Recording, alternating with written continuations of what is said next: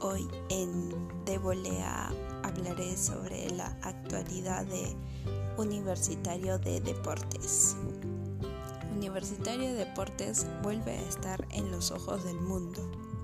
En esta ocasión, la Conmebol volvió a destacar el Estadio Monumental como uno de los principales atractivos de la serie que realizó sobre la Copa Libertadores 2019. Además, reconoció la grandeza del importante estadio peruano, poniéndolo como el más grande de Sudamérica.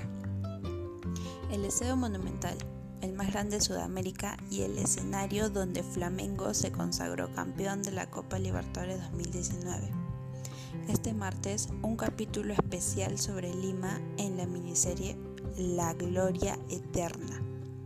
Señaló el mensaje que acompañó la publicación de Comebol en las redes sociales.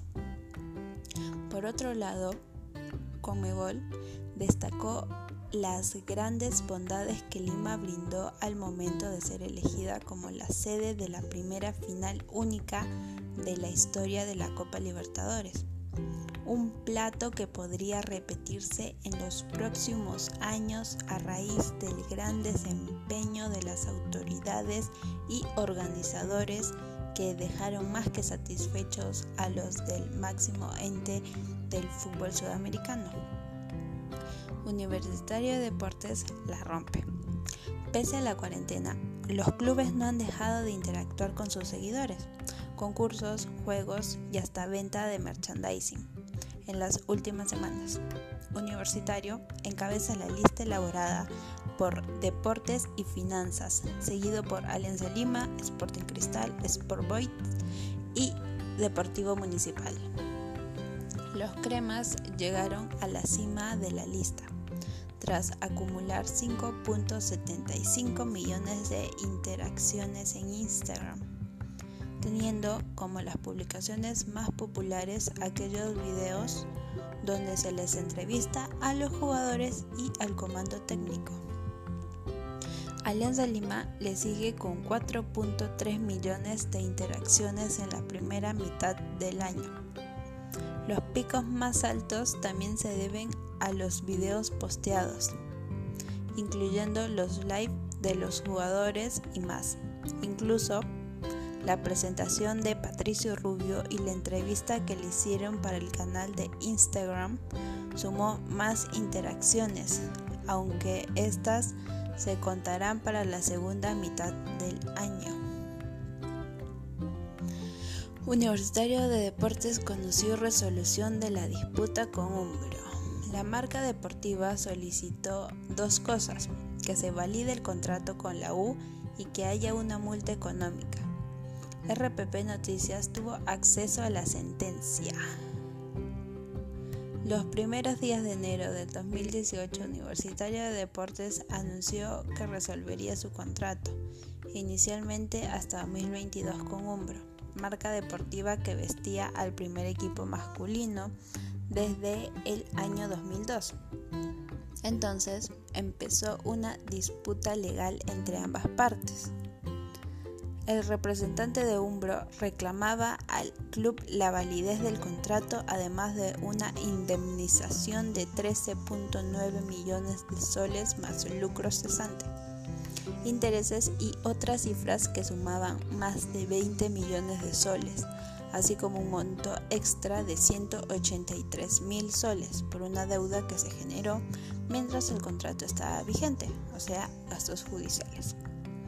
Estos reclamos fueron llevados a un tribunal arbitral que, salvo por los millones de soles antes mencionados, le dio la razón a la marca deportiva.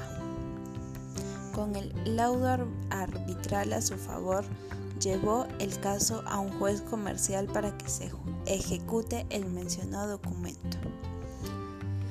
Este lunes se tuvo acceso a la resolución del caso que determina dos cosas. Primero, el pedido de retomar el vínculo entre ambas partes es improcedente. Segundo, que Universitario de Deportes sí debe pagar la suma de 183 mil 476 soles a Umbro por el concepto del pago de árbitros del tribunal arbitral.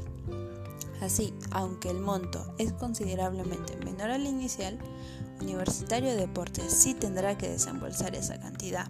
Eso sí, podrá seguir trabajando con Marathon como lo hace desde el año 2018. Baja importantísima en Universitario. Jonathan Dos Santos será operado. El delantero de Universitario de Deportes sufrió una lesión en la rodilla izquierda, según informó la institución. En las próximas horas se le realizará una intervención y su proceso de recuperación sería hasta de un mes. Después de cuatro meses, el último domingo, Universitario de Deportes realizó su primer partido de práctica. Lo positivo no solo fue que la pizarra de Ángel Comiso vaya tomando forma, sino que el equipo A ganó 2 a 0 y uno de los que celebró fue Jonathan Dos Santos. Sí, como para dejar en claro que al charrúa, pese al receso por la pandemia, la puntería no le falla.